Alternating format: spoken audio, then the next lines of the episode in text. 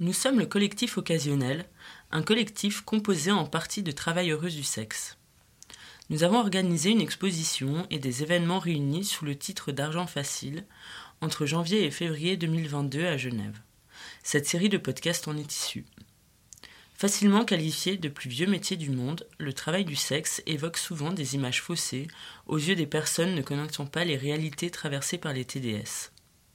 Elles sont représentées soit comme victimes de traite destituées de leur capacité d'agir et de décider pour elles-mêmes, ou bien glamourisées à travers diverses productions médiatiques ou cinématographiques. Il n'en est pas moins que le travail du sexe reste tabou dans une grande partie de la société occidentale, car il remet en question les fondements moraux que nous avons sur le travail, notamment féminin, sur le rapport au corps et sur l'utilisation que le capital en fait. Cette série est composée de six, podcasts qui seront diffusés cette semaine du lundi au samedi à 18h. Ils sont également disponibles sur le site de Procoré, l'association fêtière suisse de solidarité avec les TDS, et également sur la plateforme d'écoute de la librairie La Dispersion. Le podcast qui suit est l'enregistrement d'une table ronde qui s'est tenue le 27 janvier 2022 et qui s'intitulait Représentation et pédagogie autour du travail du sexe. À cette discussion ont été invités Dux Rose, artiste et DDS, ainsi que Jeanne Zouyen et Marianne Schweitzer, en charge du centre d'archives Griselidis Réal à Genève.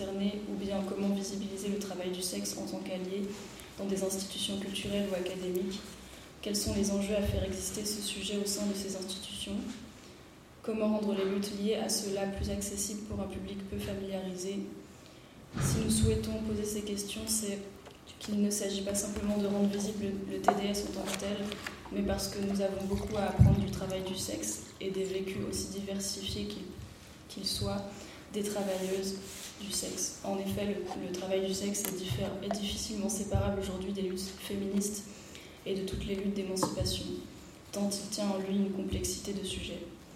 L'autonomie, le droit à disposer de son corps, le libre choix de vivre sa vie comme on l'entend, l'autodétermination, les économies alternatives sont tant d'objets de réflexion qui façonnent des vies et dans lesquelles des luttes plus, globales peuvent prendre source.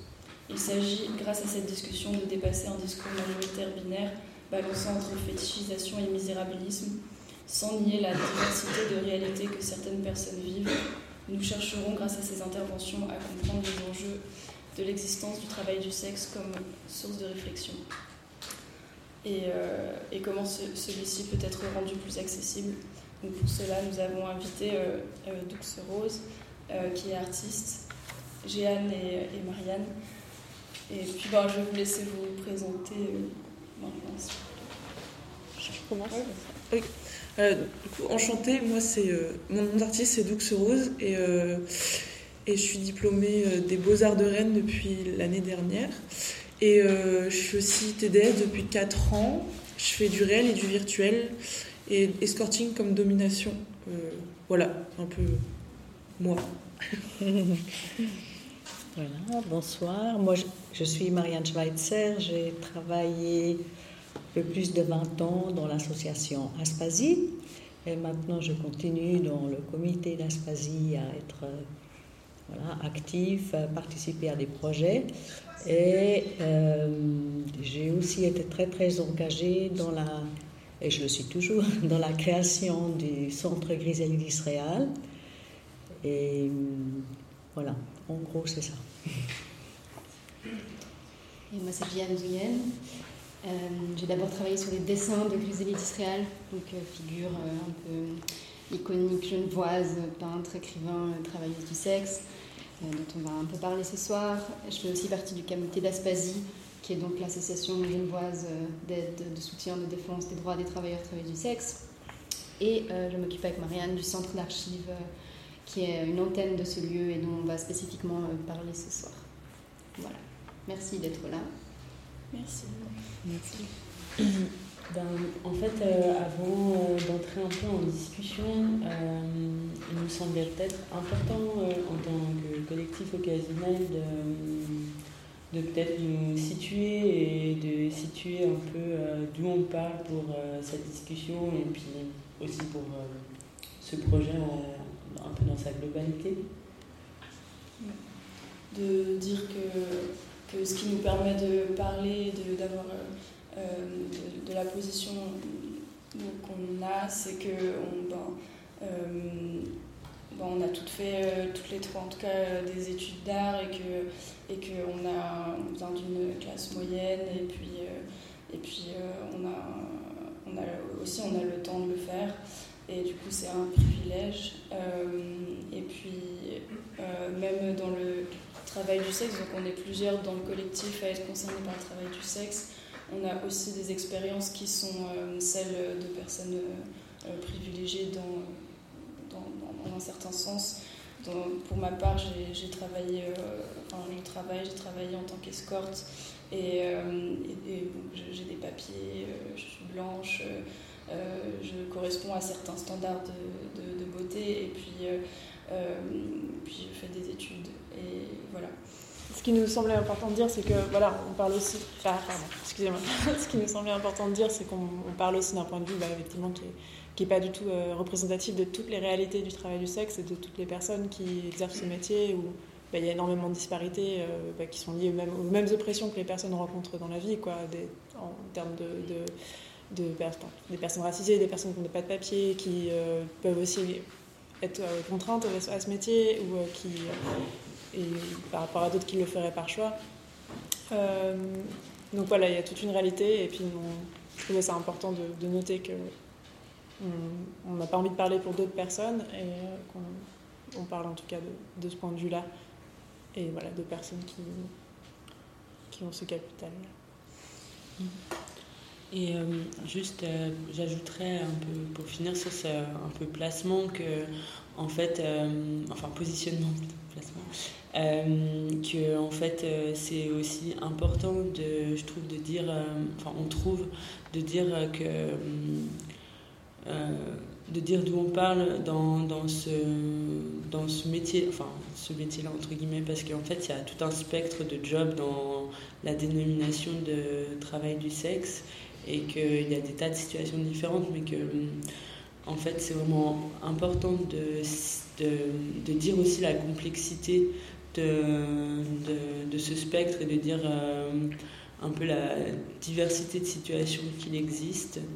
Euh, comme tu l'as dit, euh, Constance, en fait, il y a aussi euh, en fait, le discours abolitionniste se sert en permanence du fait qu'il y a du travail du sexe non consenti et non désiré. et que, en fait, dans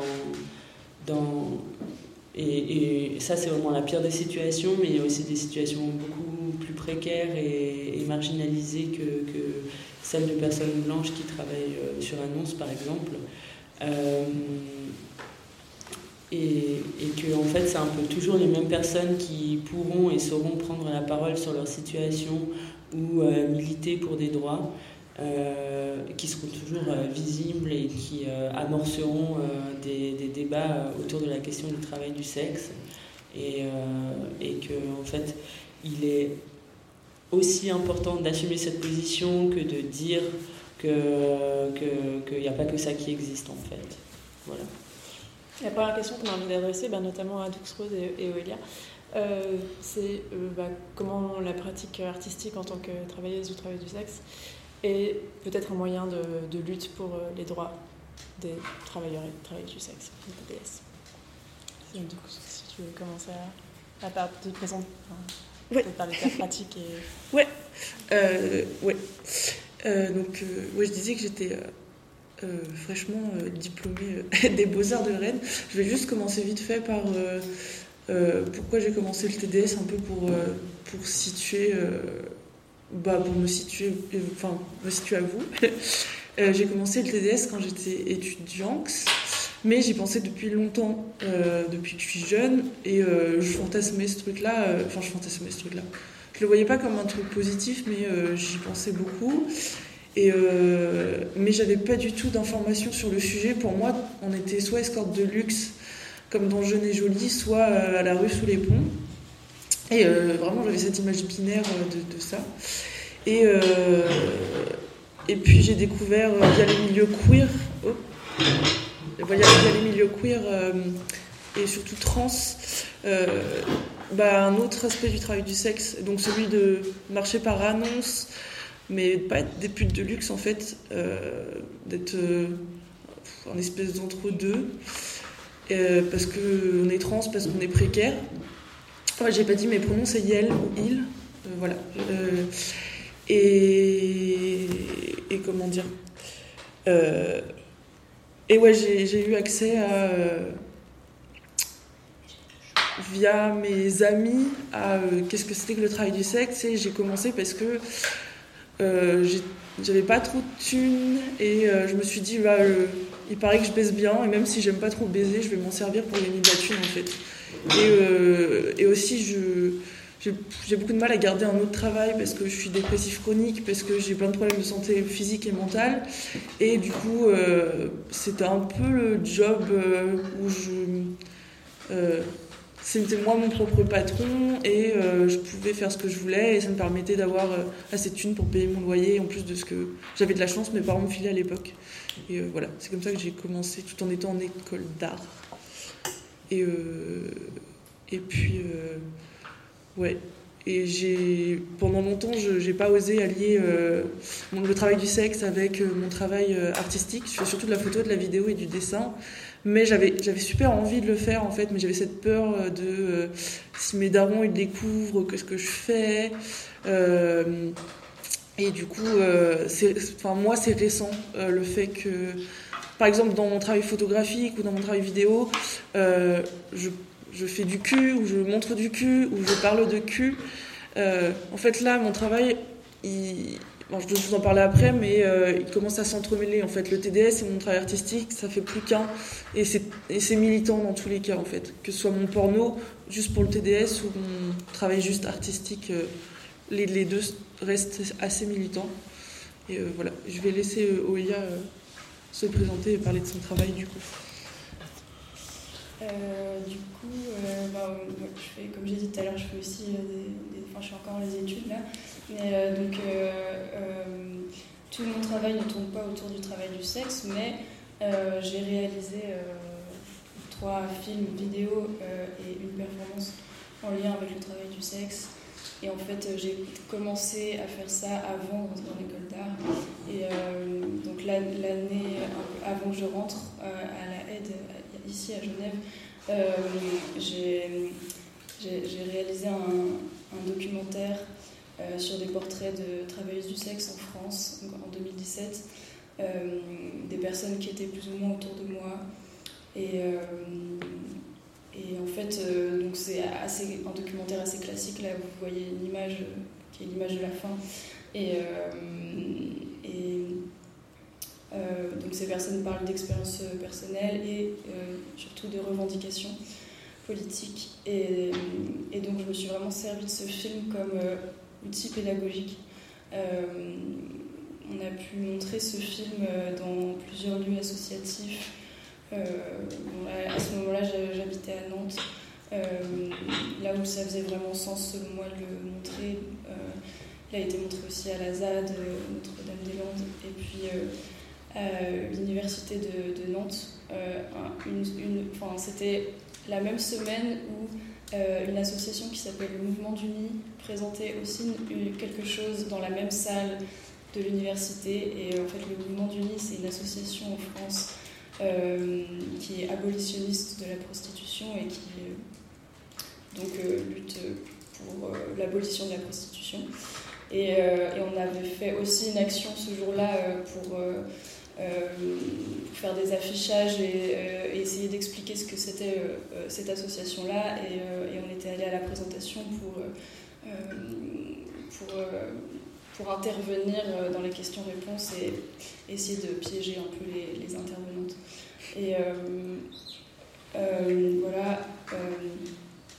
Puis on a fait une sorte de un peu tournée de, ce film aussi, où il y avait à chaque fois une projection puis une discussion dans, plusieurs lieux euh, militants de, Bretagne euh, pour, euh, pour, soulever un peu des fonds pour un festival qui s'appelle Les Putains de Rencontres, qui, est un festival qui est organisé chaque année dans une ville différente de France, par et pour les travailleuses du sexe. Et voilà. Donc là, j'ai trouvé que dans ces cadres-là, il y avait un, sens euh, à montrer, euh, à montrer ce film, puisqu'il y avait des, débats et que, et que l'objet était plus l'objet du film était plus un, un outil qu'une œuvre d'art, euh, selon moi. Et ça s'appelle Putain lutte. Et ensuite, j'ai fait une, un deuxième, deuxième vidéo pendant l'été 2016 avec plusieurs travailleuse du sexe. On est allé euh, en Ariège, en Dans une, communauté en autogestion. Et euh, un des habitants euh, permanents du lieu, qui, était, qui est travailleur, du sexe, nous a invités pour une semaine. Et, donc, les deux personnes qui ont été à l'initiative de ce camp souhaitaient qu'il soit en mixité choisie, travailleuse, travailleurs du sexe et queer. Euh, et à, l'époque, j'étais pas encore travailleuse du sexe, j'étais un peu l'intrus. Euh, mais euh, j'avais du coup réalisé ce film-là. Et, et, puis, et puis je venais surtout dans l'optique de continuer en fait, à filmer, à documenter, parce que j'avais commencé avec ce premier film. donc on s'est posé tout ensemble et on, on s'est demandé ce qu'on avait envie de faire, pendant cette semaine et quelles étaient les, problématiques. On a, on a réfléchi à partir de ça à des ateliers, à des discussions et des ateliers pratiques comme par exemple un moment euh, d'auto-gynéco comme comment, comment on se sert d'un spéculum, comment on se check soi-même et avec un miroir, enfin des choses qu'on peut retrouver un peu dans des, dans des festivals féministes, mais, mais y réfléchir par le prisme du travail du sexe. Parce que comme les travailleuses du sexe peuvent subir de, des violences médicales et, enfin, et, et gynéco, souvent euh, on a plus de problématiques avec ça et donc euh, comment, euh, comment s'auto-checker sans forcément passer par, par ça. Et il y avait d'autres activités comme juste aller crier dans la forêt ou fabriquer des martinets, en, des fouets en chambre à air et avec des bouts de bois. Et puis, puis comme on était dans le cadre ben, d'une communauté autogérée, il y avait aussi une moitié du temps qu'on passait seulement à cuisiner, à construire des choses et à participer à la vie euh, collective. Et donc euh, les discussions qu'on a eues, euh, c'était, les questions étaient plus ou moins comment, comment on gère la justice dans nos milieux, qu'est-ce qu'on fait face à la police, à quel moment on demande à la police d'intervenir ou pas, comment on s'entraide, comment on aide les collègues qui sont moins privilégiés que nous. Euh, quelles sont aussi les problématiques que l'on peut rencontrer spécifiquement en étant pute et queer. Et j'utilise le mot pute comme un terme de réappropriation, euh, euh, comme, comme les personnes queer qui peuvent utiliser des termes. queer. Ben, queer ou PD, voilà. et désolé, je le dis parce que ça m'a échappé. Mais... et puis. et ouais, et la partie euh, de comment on aide les TDS plus marginalisés, je pense que c'est une partie importante, euh, celle en lien avec la sécurité et l'entraide. Euh, c'est moins sexy que faire des martinets, mais c'est toujours les questions les plus urgentes. Et donc pour moi, documenter ça, ça avait, ça avait aussi du sens parce que ça me permet d'en parler comme maintenant. Et puis, et puis je peux retranscrire le moment et garder une archive. Voilà. Et euh, le la, dernière, la troisième vidéo que j'ai réalisée un peu plus tard, euh, euh, du coup en étant déjà à l'école d'art, c'est une vidéo où je me filme sur fond vert avec des captures d'écran de mails de clients et puis c'est plus un témoignage personnel de mon rapport au travail du sexe. Donc, cette vidéo-là, je la trouve moins pertinente dans une perspective de, lutte. Et, euh, et, voilà, du coup, j'ai plutôt choisi de vous montrer euh, celles qui me paraissent euh, être liées à des, des enjeux Voilà. Ouais. je vais ouais, allô, oui. je vais rebondir sur ce que sur tous les trucs de Oelia parce qu'on s'est rencontrés quand on était au collège en troisième, genre sur internet, sur Skyblog. Et, euh, et en fait, on a évolué sans, sans se connaître, mais euh, quand on s'est retrouvés, je faisais déjà du TDS. Et en fait, moi, j'ai vu ces vidéos-là. Justement, euh, c'est la première, oh, c'est la première approche que j'ai eue du travail du sexe. et j'étais mi, enfin j'étais grave intriguée, grave admiratif et un peu choquée aussi parce que ta pote elle débarque et elle fait ouais je suis pute et j'ai fait ça et euh, t'es comme, oh Et j'étais en mode, oh, mais moi aussi, je veux faire ça et je savais pas comment.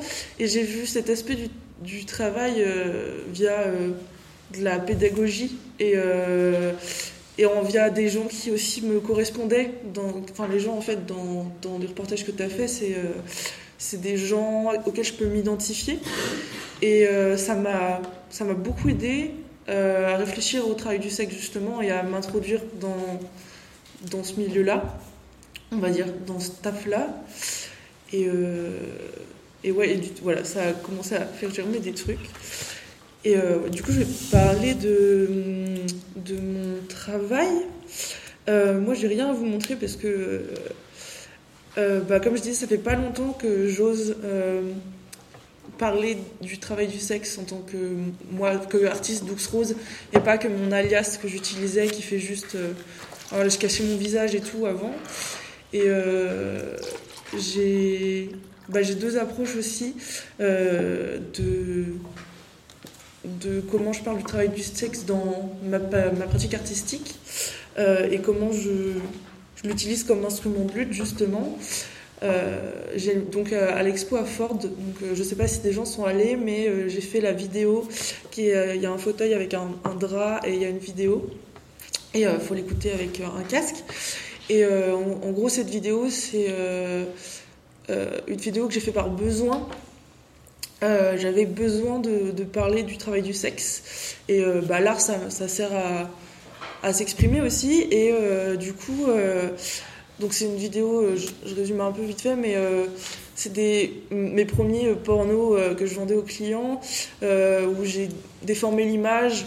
Il y tout en rapport avec la déformation du corps. Et en fait, par-dessus, il y a les messages vocaux que les clients me laissent. Et euh, je lis aussi des messages qu'ils m'envoient.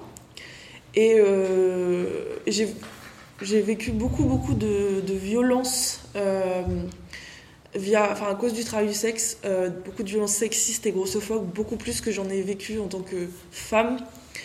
Et, et j'avais besoin de, de, parler de ça.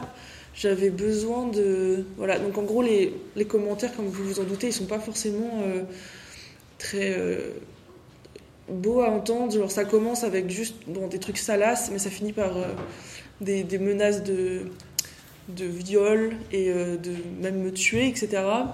Euh, beaucoup de trucs en rapport avec mon poids. beaucoup des trucs en rapport avec le fait que je suis pas dans la norme.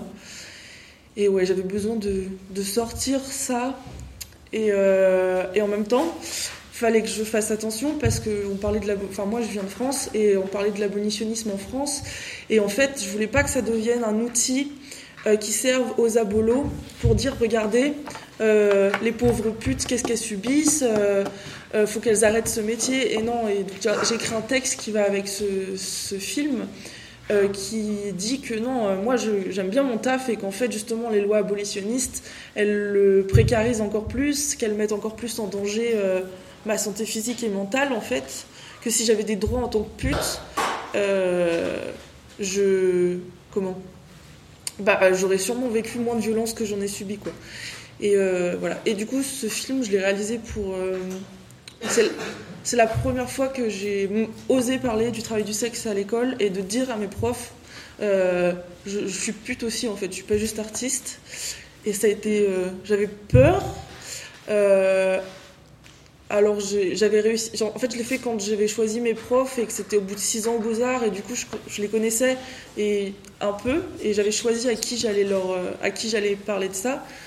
Parce que, en fait, quand j'ai tâté le terrain pour parler même de sexualité, il y avait des vieux gars qui me disaient Ah ouais, euh, euh, moi, quand une femme s'épile la chatte, ça m'excite, des trucs comme ça. Et j'étais là, ouais, je vais pas leur parler du fait que je suis pute, sinon.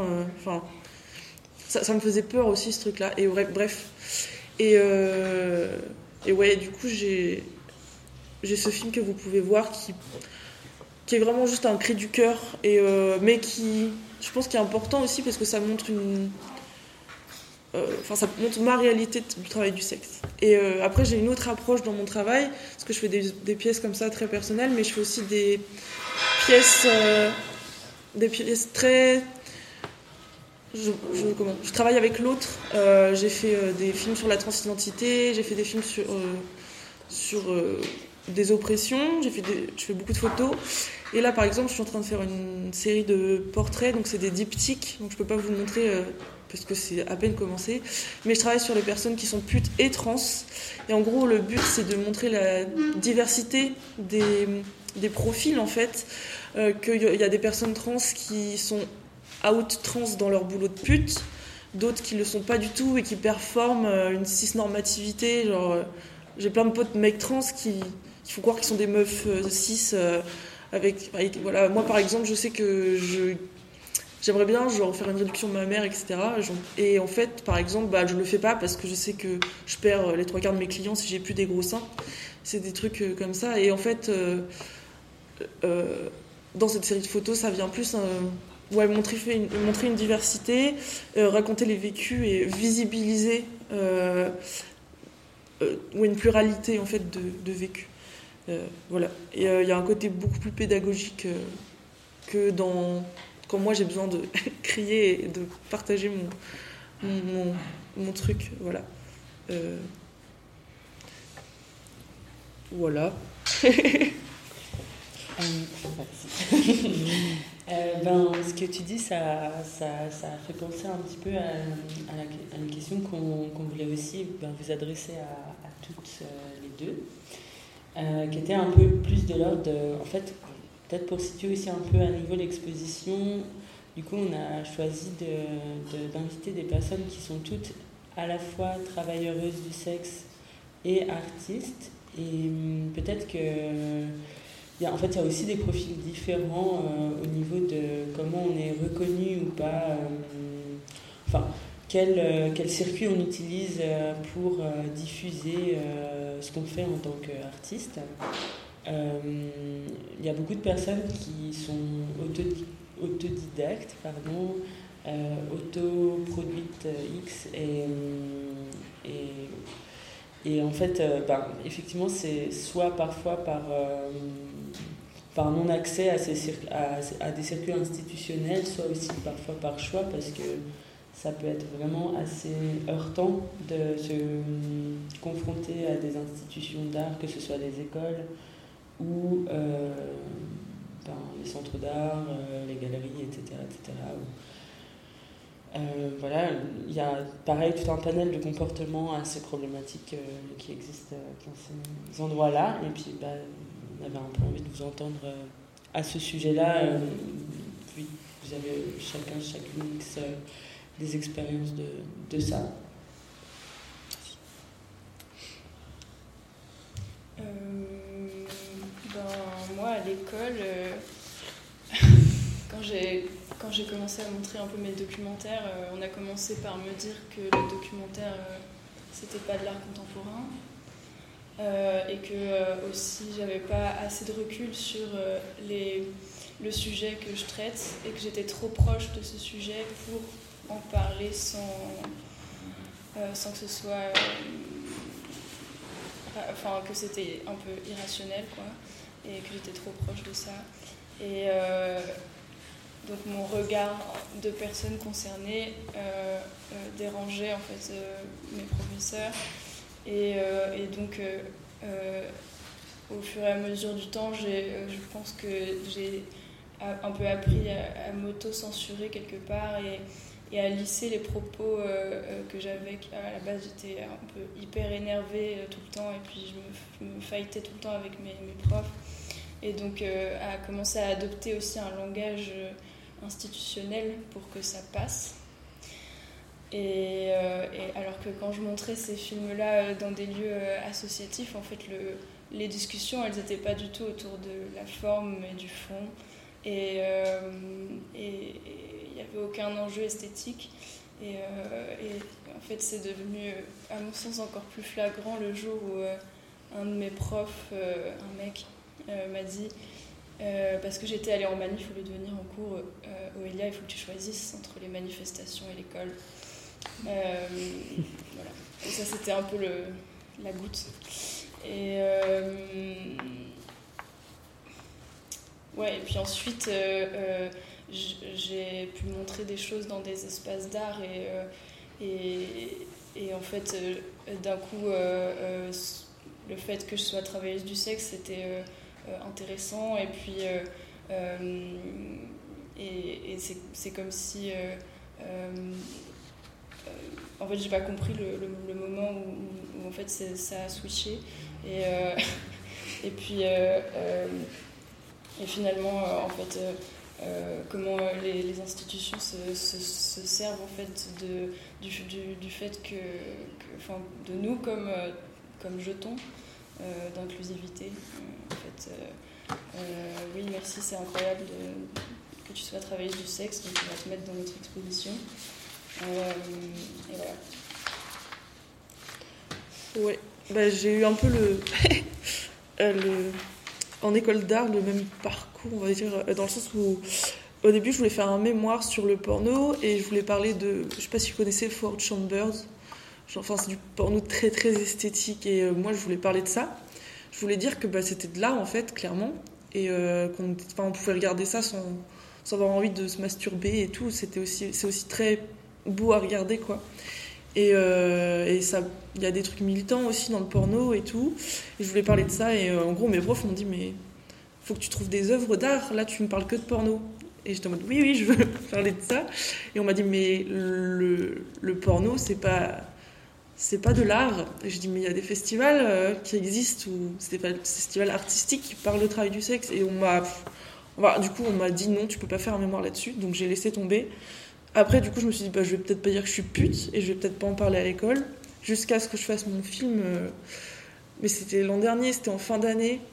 Et en fait, euh, c'était pour mon diplôme de cinquième année.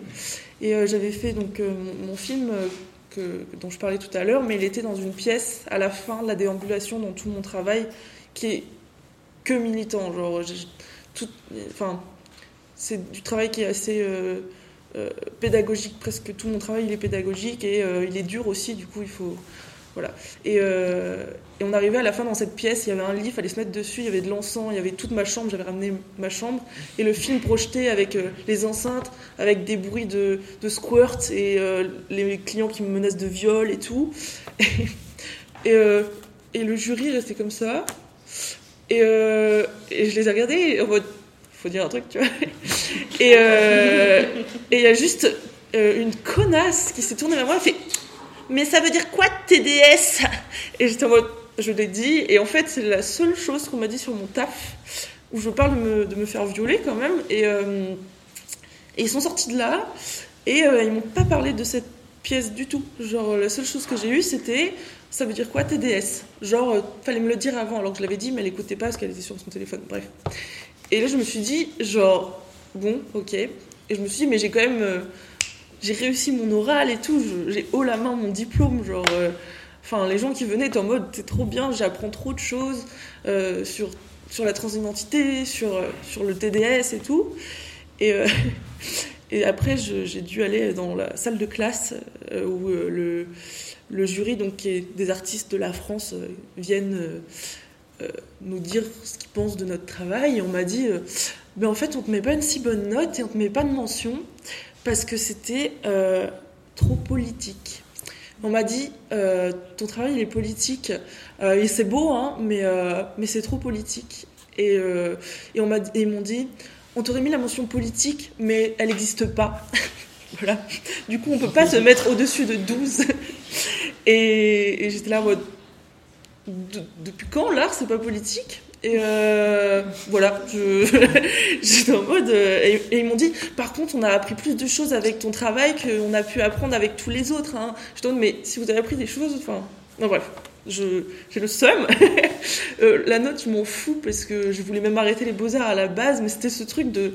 C'est trop politique pour qu'on euh, on estime que ton travail il soit, il soit bien jugé, quoi. Genre, voilà. Et c'est là que je me suis dit, euh, les cercles d'art contemporain classique, c'est de la merde. et, euh, et, ouais, il faut, que je me, que je me casse de là, parce que euh, à chaque fois que j'ai fait des expos dans ces, des cercles classiques d'art contemporain, genre, on a fait une expo où ça s'appelait Sans censure, enfin uncensored, mais je le dis mal. Et l'affiche, c'était une madone qui donne le sein. Et euh, l'affiche a été censurée dans la ville de Rennes, alors que voilà, c'est trop con, mais du coup, genre, euh, c'est voilà, que ce soit parce qu'on était juste des féministes de merde ou parce que juste on était putes, c'était impossible. J'arrête pas de. Euh, c'était trop politique. voilà, c'est toujours ça. Et en fait, il y a que dans les. Donc je devais faire le festival, mais je l'ai pas fait, mais c'est trop. Enfin, je, parlais de cul. Il y avait le festival, il y a le Snap en Belgique. Genre, il y a que dans des festivals euh, organisés underground que euh, en fait le travail il est reconnu comme juste euh, ouais c'est un vrai taf quoi. Parce que j'avais l'impression qu'on me jugeait comme faussement artiste puisque je suis trop militant en fait. Et, et, du coup je voudrais rebondir sur ça. Depuis que je suis sortie en fait de l'école maintenant je suis artiste je suis auto-entrepreneur artiste euh, et, en fait, je fais des prix accessibles parce que je travaille surtout avec. Euh, euh, parce que je fais aussi des commandes, genre pour vivre, il me faut des thunes. Et je fais des séances photos, je propose aussi de filmer. donc je travaille surtout avec des personnes bah, précaire parce que je travaille avec des personnes handies, racisées, des putes et des personnes trans. Et évidemment, bah, en général, ils n'ont pas trop de thunes et du coup, mes prix sont bas. Et en fait, je me disais, c'est pas grave parce que je les prends en photo, ça me fait de la visibilité, je peux reposter les photos, on voit leurs photos, on peut m'identifier. voilà. Et en fait, après les, mes cinq premiers shootings, je, story time, je vais à Paris, je prends euh, pour 700 balles de Airbnb, un Airbnb trop beau pour faire des photos de mes collègues. J'avais cinq collègues TDS qui venaient, qui voulaient des photos pour leur euh, annonce, mais aussi pour Donc on a pris des photos où en fait j'ai dû trouver des moyens pour cacher leur visage ou je mets des je peux pas vous montrer les photos parce que je vais vous dire après. Euh, je mets la fleur et elle est floue au premier plan du coup enfin je mets une fleur devant et du coup on voit pas le visage mais on voit le corps net etc fallait que calcul comment faire pour pas juste mettre un rond flou après sur l'annonce euh, sur les Dixena.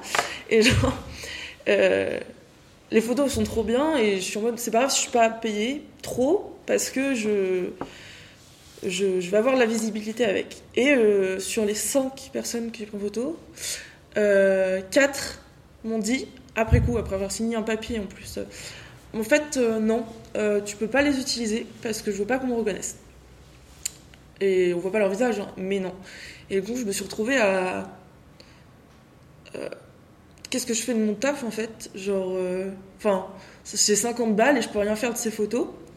Et du coup, euh, enfin, je sais pas, je me suis bouffé dans la gueule ce truc de. ah, ben oui, en fait, je bosse avec un public qui a pas envie d'être reconnu en fait. Enfin, que ce soit les personnes trans qui n'ont pas envie d'être outées ou les putes, bah, c'est pareil. Et, et du coup, ouais, c'est posé ce, problème d'autocensure. Et du coup, j'ai dû. Euh, enfin, j'ai trouvé des systèmes, c'est plus cher si jamais je mets pas les photos en ligne, quoi. Mais parce que. Ouais, c'est con, mais être payé en visibilité, c'est quand même important, un, peu. Mais il faut quand même de l'argent. et, euh, et ouais, voilà, je. Je parlais de ça.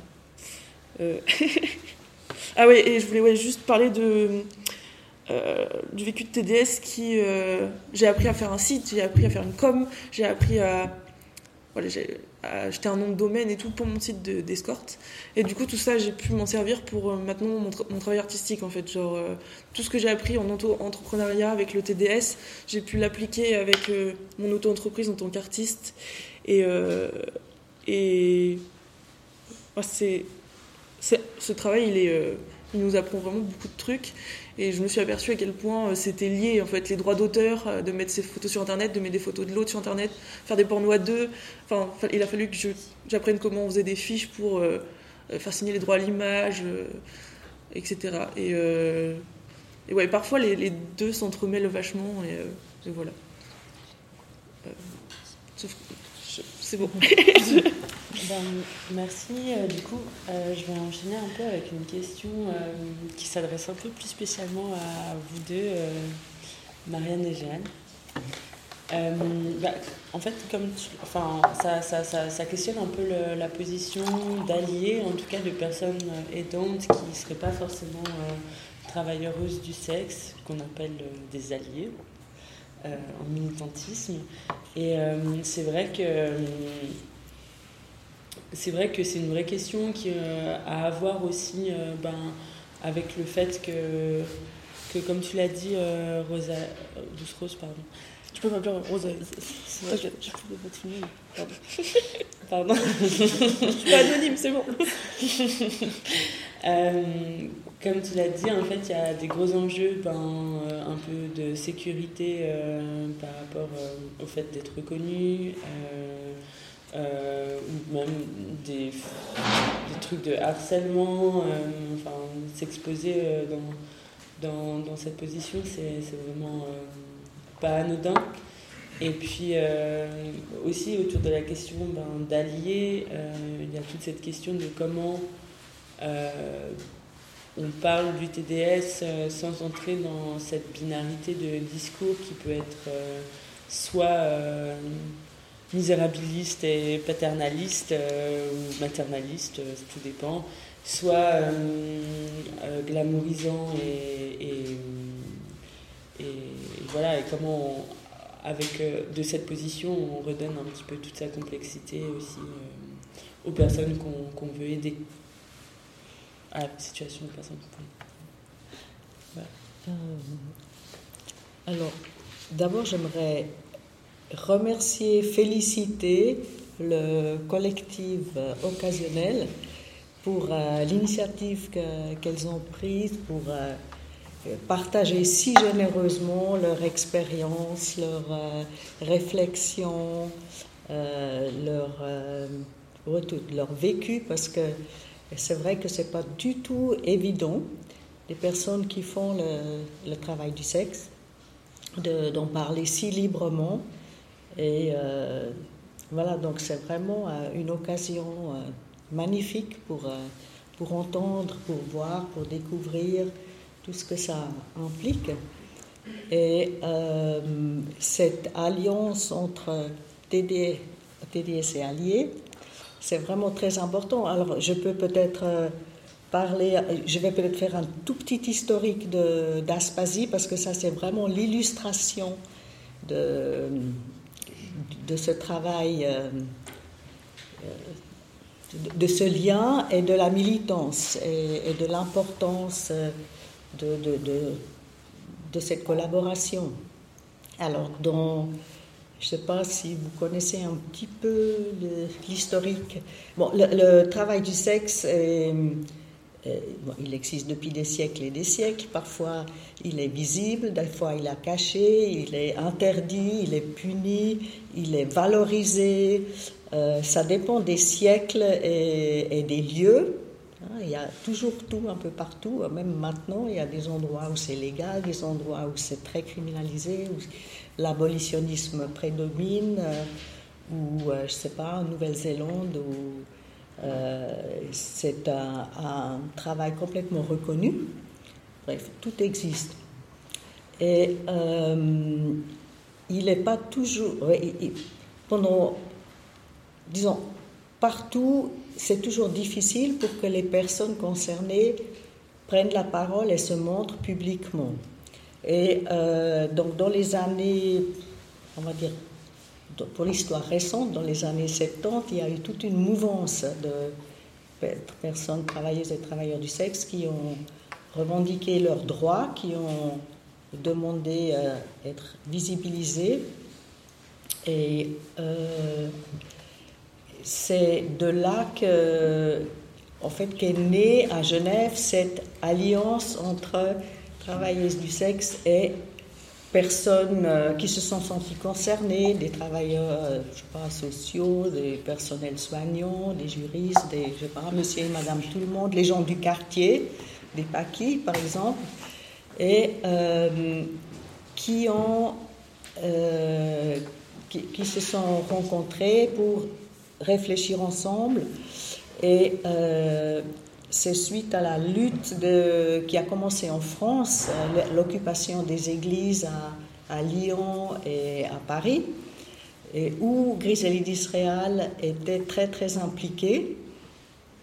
Et avec elle et ses collègues de Genève est née cette mouvance à Genève, et c'est là que euh, les personnes ont décidé de se mettre ensemble, de créer, d'abord de discuter, de débattre, et puis de créer une association pour demander euh, euh, de pouvoir être subventionné et, et venir en aide aux personnes qui exercent le travail du sexe qui en ont besoin, et aussi pour la défense des droits. C'était vraiment, au début, c'était vraiment une lutte pour la défense des droits.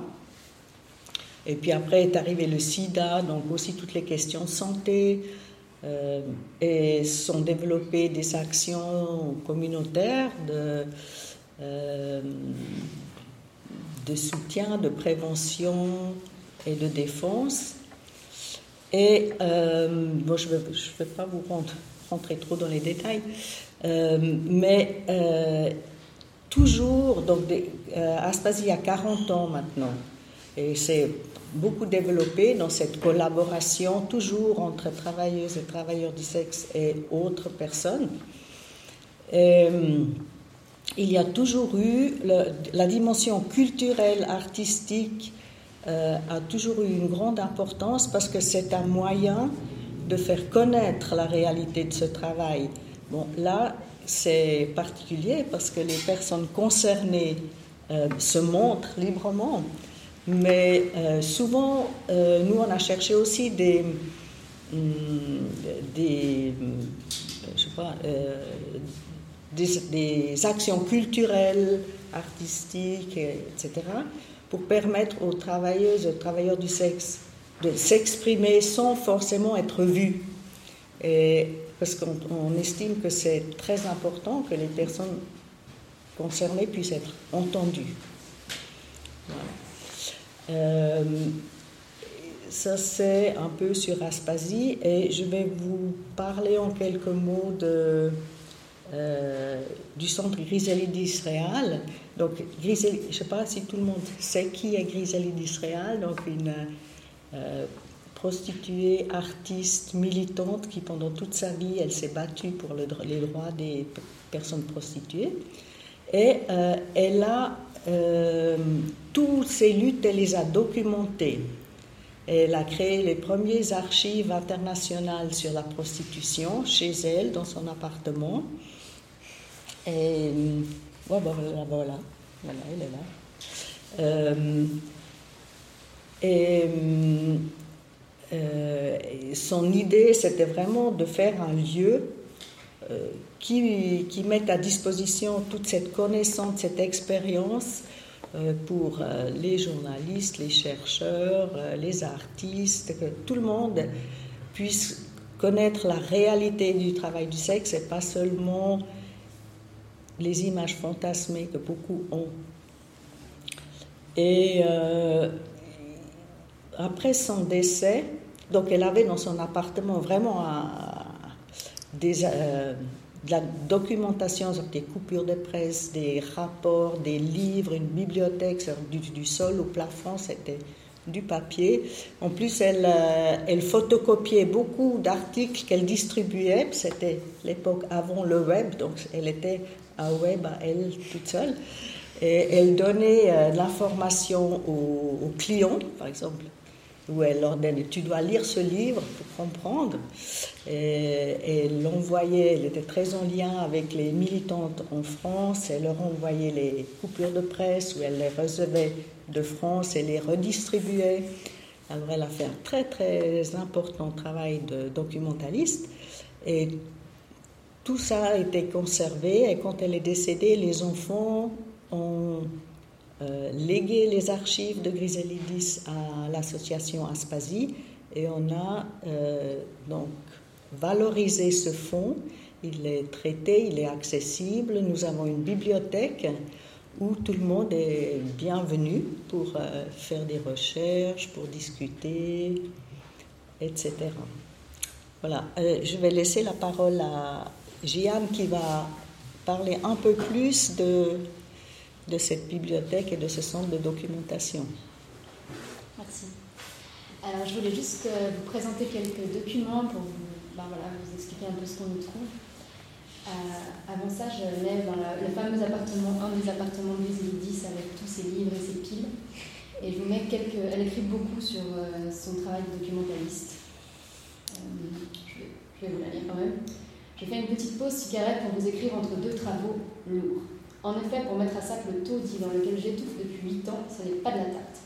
Il faut déplacer des meubles, construire des bibliothèques de 7 étages, imprégner le bois de deux couches d'un liquide qui pue comme l'enfer et placer en provisoire des montagnes de livres, photocopies et documents qu'il faudra par la suite placer et répertorier. Enfin, la galère maximum. Et j'ai commencé à en avoir marre de dormir par terre comme les Indiens sur un minuscule matelas mousse qui fait d'ailleurs 10 cm d'épaisseur et non 15, j'ai mesuré. Là, on est enfin, c'est dans la place imaginaire, il un, de ses livres, elle a écrit 6 livres, dont 5 euh, qui sont euh, soit, euh, enfin plutôt des échanges épistolaires, où il y a aussi un journal qu'elle a fait quand elle a été enfermée en prison en 1963. Euh, on, peut passer sur les questions biographiques plus tard, mais si je vous ai mis ce passage-là, c'est vraiment pour dire à quel point c'était important. Il faut imaginer, enfin voilà, ça nous fait rire, il y a un côté anecdotique et elle écrit aussi extrêmement bien, mais j'avais assez envie de parler de cette fatigue aussi militante et de ce que ça prend comme place dans la vie en fait, comme engagement. il faut imaginer que dans son appartement, elle faisait ses passes, recevait ses amis, recevait ses enfants et avait toutes ses documentations pour recevoir des étudiants étudiantes, etc., etc. Donc, pareil, je vous ai mis euh, deux slides d'avant, enfin, de son système de classement. Le premier, c'est ces fameuses fours où elle avait un système alphabétique qui est pratique pour se retrouver, mais malheureusement, S, ça marche pour sida, sexe, solidarité, sexualité. Donc ça donne des choses comme S7 bis 2, euh, qui, enfin voilà, donc euh, c'est des films qu'on a, gardés, qu'elle décore elle-même, qui ont justement aussi ce côté euh, assez drôle, mais qui montrent aussi ben, voilà, tout un système personnel d'inventaire extrêmement bien organisé. Et vous avez ici aussi une, liste de prêts de tous ces ouvrages où il y a aussi des clients, clientes, enfin clients, on avait uniquement des clients à ce qu'on sait. Euh, voilà. Ensuite, ça c'est juste pour marquer la coupure 2018-2019, ça a été le grand chantier d'archivage euh, par euh, Marianne et Séverine Godard, qui sont archivistes à Infopier et qui, qui archivent et voilà, qui ont fait un, merveilleux travail. Voilà, c'était la, petite préface, j'entre dans les archives vraiment. Donc, majoritairement, il y a vraiment des coupures de presse. Il y a énormément de choses, donc c'est vraiment l'information. Elle découpait beaucoup de choses comme disait Marianne, web avant l'heure. Vous avez ici vraiment les marques de Tipex euh, découpées. Là, c'est par exemple tous les articles de plusieurs journaux euh, français et suisses sur euh, les cours d'éducation sexuelle dispensés par une TDS. Et il y a aussi évidemment des articles sur elle et sur ses interventions, vu que c'était une des rares personnes à parler à visage découvert. Donc la grande majorité, c'est des coupures de presse sur énormément de sujets différents. Et notamment, il y a beaucoup, beaucoup de choses sur l'antipsychiatrie également et sur la prison. Euh, donc c'est un fonds en fait qui réfléchit à toutes les formes de, répression et d'exclusion, et non seulement, euh, pas seulement le travail du sexe. L'autre chose qu'il y a, c'est des lettres. Alors des lettres de militants militantes. Euh, ici, c'est plutôt des lettres. voilà, vous avez la Colombie, les États-Unis et le Canada, des lettres de demande d'information euh, étudiants, étudiantes, ou alors euh, professeurs, ou voilà, là c'est une personne au Women's Studies Institute, donc des choses très variées. Mais aujourd'hui, pour euh, cette intervention, voilà, j'avais envie de sortir quelques documents militants. Alors évidemment, l'information, c'est aussi de la militance, mais plutôt des choses qui peuvent avoir un impact concret, notamment toute une liste de flyers de prévention et d'informations faits par des associations anglophones. Ici, vous avez euh, Prostitutes of South Australia en 86 qui ont ce, voilà, cette affiche euh, extrêmement visuelle. Ça, c'est leur logo. Vous voyez un point qui tient des billets et leur slogan, c'est euh, No bad women, just bad laws. Donc ici, vous avez tout ce qui est problématique, donc les mauvaises lois, le harcèlement de la police, le fait d'être pointé du doigt, enfin d'être vu comme des boucs émissaires, on pourrait traduire. Euh, et vous voyez qu'il y a le, sida comme, disons, dans une des choses qui fait qu'ils et elles sont pointés du doigt. Euh, ça, c'est assez important. On l'a vu d'ailleurs avec le coronavirus, hein, là, que les travailleuses du sexe étaient vraiment pointées du doigt, notamment qu'il y avait des appels de la police pour vérifier qui ne travaillait pas, ce qui n'a pas été le cas des coiffeurs coiffeuses, par exemple. Euh, et pour la crise du sida, c'est vraiment très. Enfin, on le voit d'ailleurs dans le fond, mais c'est vraiment un tournant dans le sens où bah, il y a évidemment beaucoup de travailleurs et travailleuses du sexe qui ont été pointés du doigt comme étant vecteurs de la maladie. Mais aussi, il y a un moment où ça a tourné et où ils et ont été demandés, disons, on les a cherchés comme renfort pour des questions statistiques, pour des questions de prévention. Euh, sur la table rouge, au fond, on a posé euh, des facsimilés des archives. Il y a tout un dossier SIDA, qui montre assez cette espèce de dichotomie, de, enfin, de rapport ambigu euh, au travail du sexe pendant la crise du sida. Voilà, et la dernière chose, c'est le contrôle masculin, qui, à mon avis, fait référence potentiellement au proxénétisme, mais aussi vraiment à l'idée du patriarcat et au, rapport sexuel tarifé ou non. Euh, autre association à peu près sœur, qui celle-ci est à Vancouver, au Canada, c'est ASP, euh, ah oui, super, vous arrivez à lire un peu mieux que moi. Mais en gros, il y a une liste de simplement qu'est-ce qu'on peut faire pour être une personne alliée. Donc, un, on arrête d'harceler les prostituées. Check. Deux, euh, si vous êtes employeur, peut-être que vous pouvez engager des anciennes prostituées, etc. etc. Et donc il y a une liste de conseils, mais aussi une liste de ce qui a déjà été fait par des associations des, des personnes prostituées. Toujours dans le fait d'être allié de manière un peu plus festive, je mets des affiches du Masquerade Ball, qui est euh, du coup un, bal pour récolter des sous pour l'association, d'une association très importante euh, qui s'appelle Coyote, euh, qui est une des premières associations aux États-Unis qui est née en 73. Et voilà, qui ont gardé le Coyote, enfin ça, ça c'est le, si vous voulez, c'est l'acronyme de call, Out Your Old Tired Ethics, mais euh, c'est aussi le, lien entre, enfin voilà, elle se disait, euh, comme les coyotes euh, animales en voie d'extinction et pour chasser aux États-Unis. Donc il y a aussi ces doubles rapports. Donc voilà pour les, tout ce qui est vraiment flyers, visuels et choses plutôt graphiques. Je vous ai mis encore trois autres exemples de choses, documents qui, à, mon sens, sont militants. Ici, vous avez la lettre d'un client, je vais peut-être vous lire, mais qui a été euh, demandé dans le procès d'Avignon, qui était un procès euh, d'une personne dont la femme se prostituait sans qu'il le sache, et il a été enfermé euh, pour proxénétisme. Et donc, euh, d'Israël a énormément aidé cette personne à, par des lettres de soutien, etc., pour faire que sa peine soit réduite, ou en tout cas qu'il a perdu son travail, etc., etc. Donc ça a été quelque chose de vraiment très très fort et elle a demandé une lettre à un de ses clients qui nous dit Devenu veuf à un âge. Même pour moi c'est petit, excusez-moi. Peut-être ça ira là. Devenu veuf à un âge avancé après une vie conjugale sans problème, je. Non. Je considérais comme un jeu du sort insurmontable ma nouvelle situation. Mes enfants étaient partis probablement. Mon seul voilà, était la solitude, dans l'attente peut-être d'un foyer du troisième âge. Il m'a fallu laisser faire beaucoup de préjugés pour accepter d'avoir recours un jour à une prostituée. Mais c'était cela ou rien. Et loin de rencontrer une femme insensible et impersonnelle, j'ai découvert une authentique femme de cœur qui a su me comprendre et m'entourer d'une gentillesse qui fut pour moi comme le rayon inespéré d'une nouvelle vie. C'est véritablement un regain de jeunesse que cette personne a su m'offrir, nos relations, depuis, sont suivies et beaucoup plus définissables en termes d'amitié que de bon commerce. Je ne regrette qu'une chose, c'est que la proximité de mes enfants et petits-enfants ne me permette pas de montrer au grand jour et, de, et, de, et me condamne à cette lettre, voilà, et condamne cette lettre à l'anonymat. Voilà, donc encore un objet qui, à mon sens, est vraiment un objet de, voilà, qui peut être un objet utilisé dans, ce cas précis qui a été utilisé euh, comme témoignage. Autre objet intéressant, c'est ces modèles qui sont faits, des modèles de contestation de euh, contravention.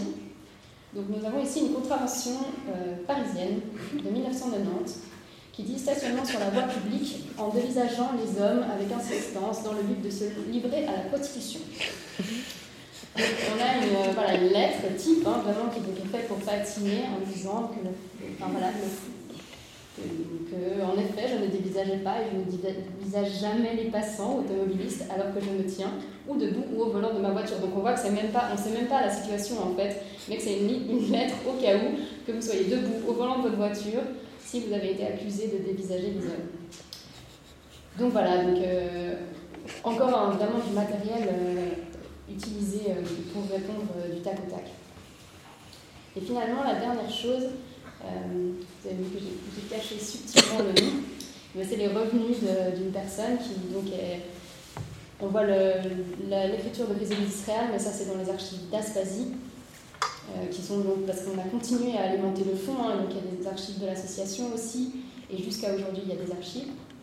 Et euh, j'ai mis cela pour dire que vraiment Chrysélis d'Israël avait une idée ou avait vraiment conscience de l'importance de, des faits pragmatiques et de dire voilà combien une personne gagne, parce qu'évidemment il y a beaucoup d'imagination autour de la prostitution et c'est un des grands clichés, c'est que euh, les travailleuses du sexe gagnent énormément d'argent. Euh, voilà, donc qui est aussi euh, un peu ambigu parce que c'est soit la misère, soit justement cette idée de gagner énormément d'argent, mais de pouvoir dire voilà, ce qu'il reste à payer, ce que les personnes ont à, payer comme charge sociale, parce qu'en Suisse évidemment les personnes payent des impôts, toutes les charges sociales, etc. etc.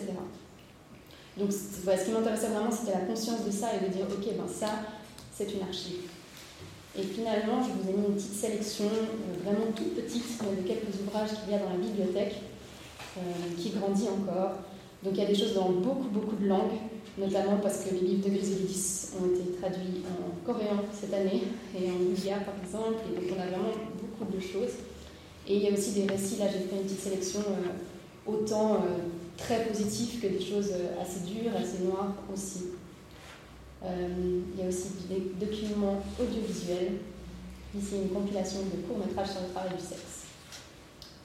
Voilà, je reste, laisserai le, reste aux questions. Ben, en fait, on avait un peu une dernière question, mais qui finalement euh, est un peu, euh, est un peu vaste et peut être adressée à n'importe qui ben, d'entre vous qu'on a invité ce soir. Euh, euh, et puis, bah, je sais pas, c'est peut-être une question un, peu, ouais, un peu vaste, mais en tout cas, euh, c'était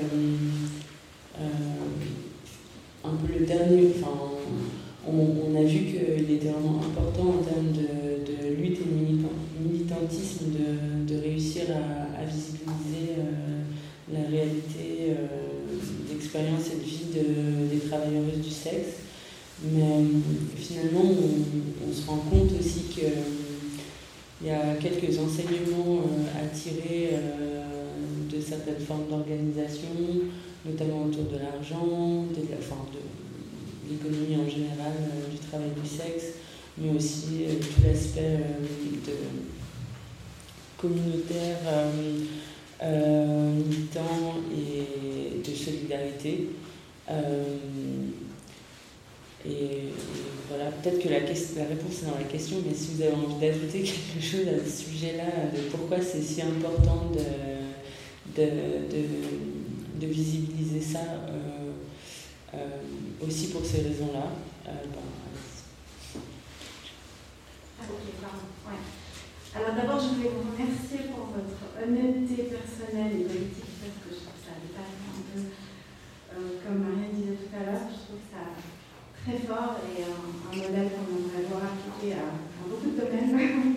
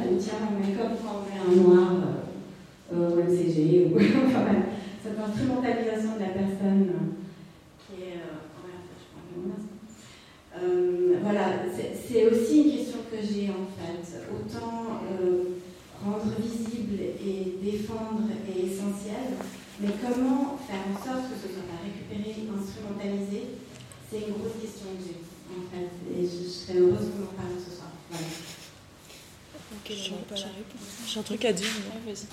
Euh, alors, moi, je vais. Oui, allô Vous m'entendez euh, Je vais juste. parce que euh, j'ai surtout tenter de chercher comment répondre à cette question sur les questions de transidentité, par exemple, et du pinkwashing surtout. Mais en fait, je pense que ça marche. Enfin, il faut utiliser cette opportunité de putwashing pour nous faire entendre, essayer de mettre en avant comment bah, notre taf en fait et réussir à faire passer nos messages. Et je pense aussi que par exemple on parlait du fait que bah, on est comme là on est on est tous blanches et euh, c'est mm-hmm. voilà c'est c'est important de le préciser. Ah oui. et euh, et euh, en fait c'est par exemple je prends le pour le féminisme un, par exemple si un mec cis va voir ses potes et qu'il leur parle du féminisme, ils vont plus l'écouter que si c'est une meuf qui va s'agresser à ce groupe de mecs en fait. Et je pense que euh, c'est pareil si pour les personnes cisgenres, genre si euh, ma pote cis va expliquer à ses autres potes cis ce que c'est que la transidentité, déjà il va y avoir un truc de, recul et il va pas y avoir une rage qui est autant présent que quand on est concerné euh, dans la l'envie de défendre ses droits et, son existence. Et puis en plus, il y a je sais pas, les gens sont plus ouverts quand ça vient de, d'alliés en fait. Donc c'est pour ça que déjà c'est important qu'on ait des alliés parce que bah, en fait faut s'en servir parce que c'est un, un outil de diffusion important, un outil, vous n'êtes pas des outils mais c'est, enfin, important que ça existe. Et, euh, et puis, euh, attends, je me suis perdue. Je me suis perdue, ça y est. Euh, on retrouve de l'attention est parti, mais. Euh, euh, ah oui, et du coup, je, pense que ça, fait, chier d'être utilisé par. parce que du coup, ça lance une traîne sur la prostitution aussi. qu'on n'a pas envie parce que c'est pas fun et c'est pas swag d'être pute hein, mais ouais, je, pense qu'il faut qu'on dose, faut qu'on réussisse à s'immiscer dans, dans, ces trucs qui nous utilisent, mais qu'on arrive à le retourner pour pouvoir euh, diffuser ce qu'on veut et qu'on nous utilise pas trop, quoi. Genre, euh, je sais pas. Je sais pas. C'est pour ça que je pense qu'il faut apporter une attention particulière à la manière, à ce qu'on dit exactement, et à, et à pas forcément euh, lisser les propos, ni à en fait, par exemple, les représentations qui sont faites euh, de, minorités euh, dans des, euh, par exemple, des grosses productions cinématographiques ou séries, pour pas citer Netflix, ben il y a, une espèce de, vulgarisation en fait un peu de, des vies et, vraiment un lissage de, la complexité des personnes. Euh, et, c'est en fait ça, euh, enfin, c'est ça dont on doit faire attention. Et donc, euh, à qui on, confie notre discours, à qui on, on, donne notre voix et notre travail. Et est-ce que ça va finir par nous servir enfin, En fait, c'est une stratégie. Est-ce que, est que ça pourra finir par nous servir à un moment où, par exemple, moi j'ai déjà accepté de travailler avec des, des, institutions qui avec lesquels je ne suis pas forcément d'accord euh, sur, sur, sur, sur certains plans éthiques, mais, euh, mais en fait, on me donne de l'argent, donc je ne peux pas forcément toujours le refuser, euh, parce que j'en ai besoin aussi par ailleurs. Donc, enfin c'est cette balance aussi de bon, qu'est-ce que j'accepte de, de, dire et qu'est-ce que je, je, garde aussi. et voilà. Donc j'ai pas la réponse, mais, euh, mais je crois qu'elle est un peu hyper difficile cette question, mais, euh, mais en tout cas, euh, je pense qu'on peut continuer d'y réfléchir. Peut-être une des plus grandes forces du capitalisme, c'est la récupération. Et ça, c'est dans tous les domaines. Et bon, il y a le greenwashing, mais c'est pas pour autant qu'il faut arrêter de militer pour l'environnement. Et euh, je pense que c'est comme ça un peu dans tous les domaines. Et dans la lutte pour euh, le droit des personnes prostituées, il faut surtout pas s'auto-censurer par peur de, des récup.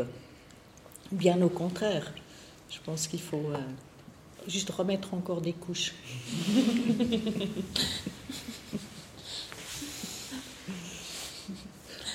Merci pour la question. Oui. Est-ce qu'il y a d'autres personnes qui veulent poser une question? Ah, Là, je crois qu'il y a une question juste ici.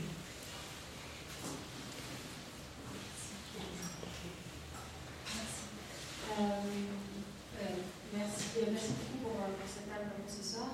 la question, ça concerne donc Aspasie. merci pour la, contextualisation de, de, l'association.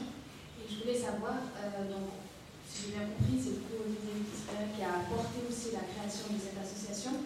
Et puis, vous avez parlé de cette question de visibilité, invisibilité et la difficulté en fait, de, faire entendre la voix des personnes des travailleuses du sexe sans qu'elles s'exposent Aujourd'hui, en fait, comment euh, au sein de l'association, cette figure euh, forte, elle est, euh, elle plus là pour voilà, mhm. Parler de l'association, en fait, comment aujourd'hui avec cette question d'invisibilité difficulté de visibiliser mhm. Oui, effectivement, euh, Aspasie est né avec Griselidis, qui était une figure forte, mais aussi avec toutes ses collègues. Euh, et cette alliance. Euh, et on continue toujours à.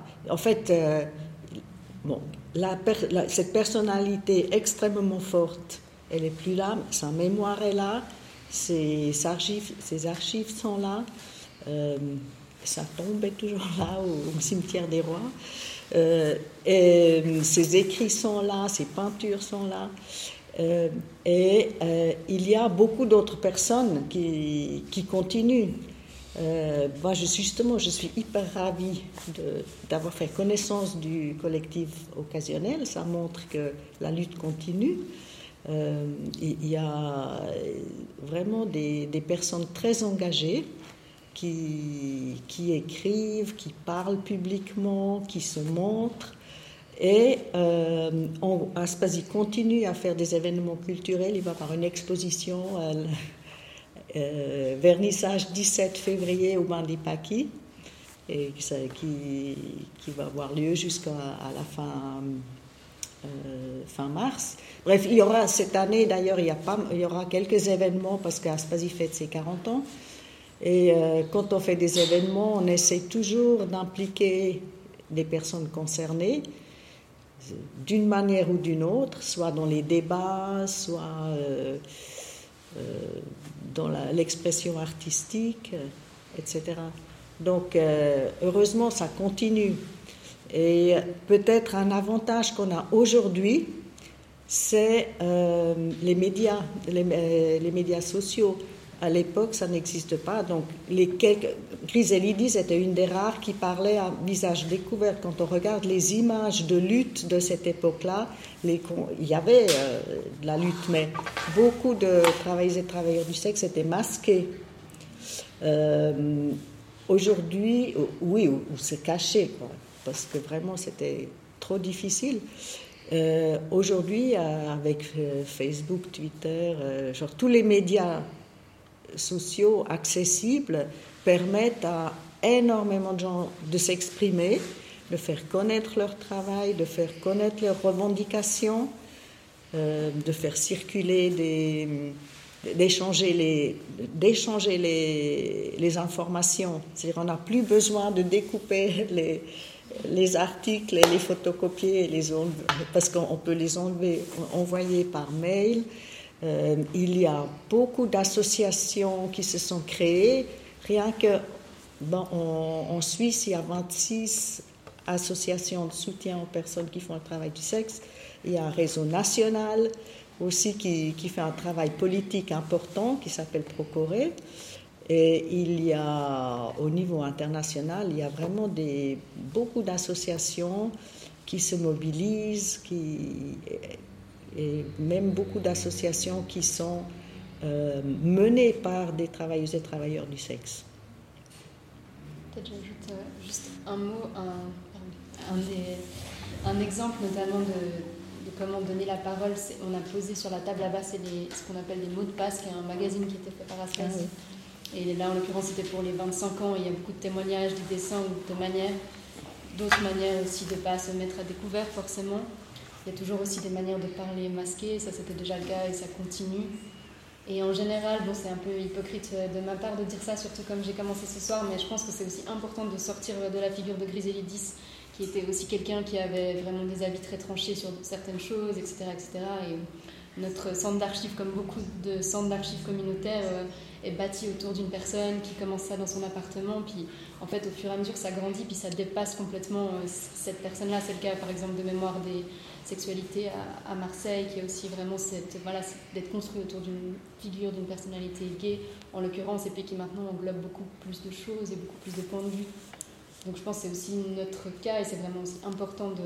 Voilà, dans les deux sens, ça nous sert aussi parce que voilà, c'est une figure reconnaissable, mais c'est aussi important d'apporter d'autres points de vue, euh, je pense, et d'autres euh, discours en fait.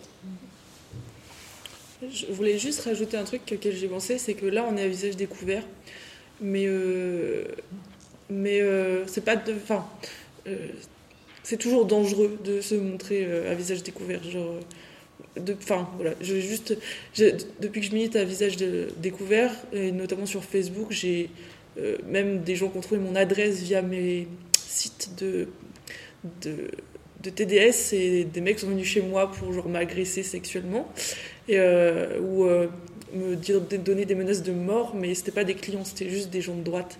Et, et voilà, des mecs évidemment, mais genre je voulais remercier aussi parce que le fait qu'il y ait des alliés qui fassent ce travail, c'est important aussi parce que on n'est pas obligé de se découvrir parce qu'il y a des gens avec un visage qui sont là aussi pour euh, parler à notre place parce que ça peut être très dangereux et je pense que moi j'ai de la chance mais il y a des gens pour qui ça peut être encore plus dangereux de, de se montrer en fait. Ah oui, j'ai une question. Alors, euh, c'est surtout en France que tu es agressé ou aussi en Suisse? Est-ce que pour les personnes qui travaillent en Suisse, ce problème se pose, se pose aussi? Parce que ici, on n'a quand même pas cette ambiance euh, abolitionniste qu'il y a en France. Est-ce que vous avez, euh, j'imagine que vous avez échangé sur les différences de conditions de travail et de violence. Qu'est-ce que vous avez constaté?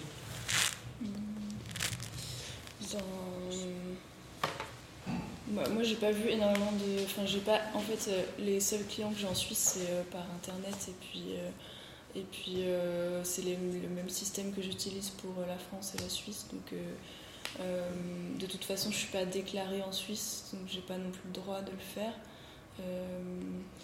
Mais en même temps, j'ai pas eu non plus nécessairement des problèmes d'agression, en tout cas de, comme, comme Rosa décrivait, euh, de personnes de l'extérieur, enfin qui ne sont pas des clients. Euh, Moi j'avais envie d'ajouter aussi par rapport à cette question, qui est presque le sujet euh, de la prochaine table ronde. je, fais un peu de publicité.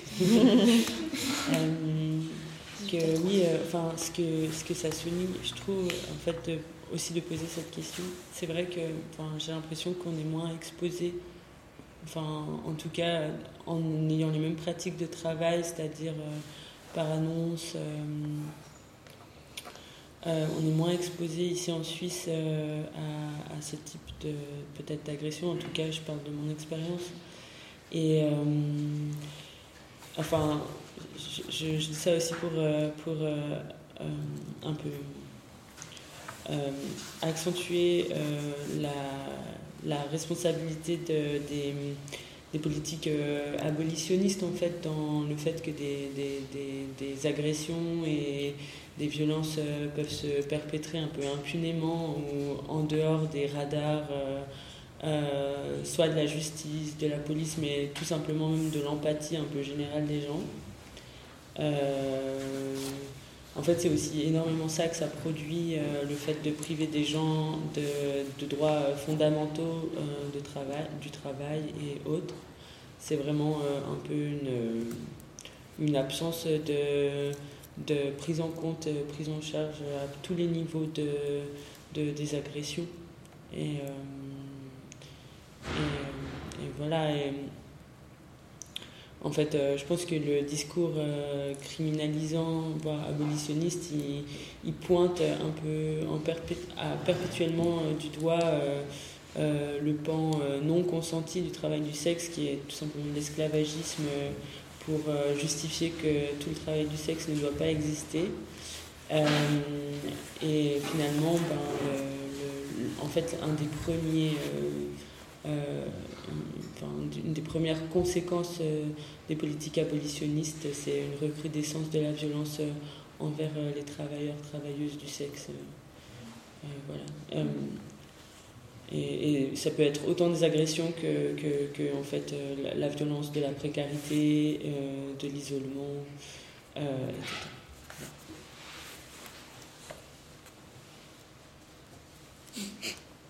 Mais c'est vrai que dans par exemple dans un événement comme celui-ci, il n'y a peut-être pas. Enfin, il y a, Enfin, je suis surprise par exemple qu'il n'y ait pas de remarques abolitionnistes. Pas encore. Euh, alors que, alors que, que, des fois où on avait montré euh, le film que j'ai fait, euh, il y a eu des, des, des militantes de, du mouvement du nid infiltrées dans la salle aussi et qui sont allées parler aux personnes du film, enfin qu'on voit dans le film qui étaient à présent ce jour-là euh, pour leur dire à la post-clope euh, euh, qu'ils se rendaient pas compte, qu'elles se rendaient pas compte de, de, ce qu'elles faisaient et, que c'était dangereux et que ça les mettait en danger elles et puis les autres et puis enfin un discours méga moralisateur comme ça en plein milieu de, ben, de, la, de la post-club, de la projection et, voilà donc ça c'est des, des, trucs qu'on a pu voir quoi en France en France et que, mmh. que là, par exemple, c'est assez calme.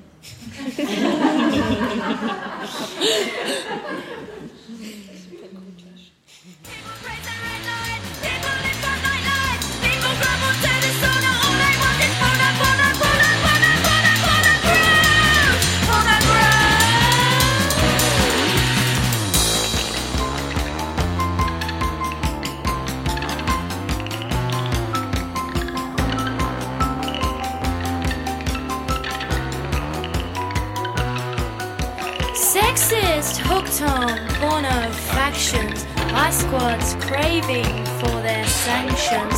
Money growing through the system creates a scene, creates a fiction. People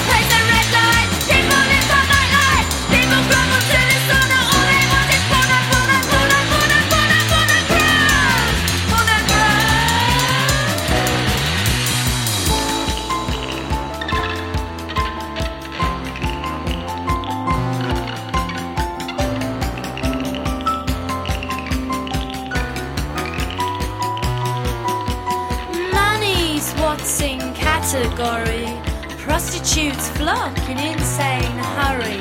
Brothel babies, pedophile lovers. There's so much shit that porno covers.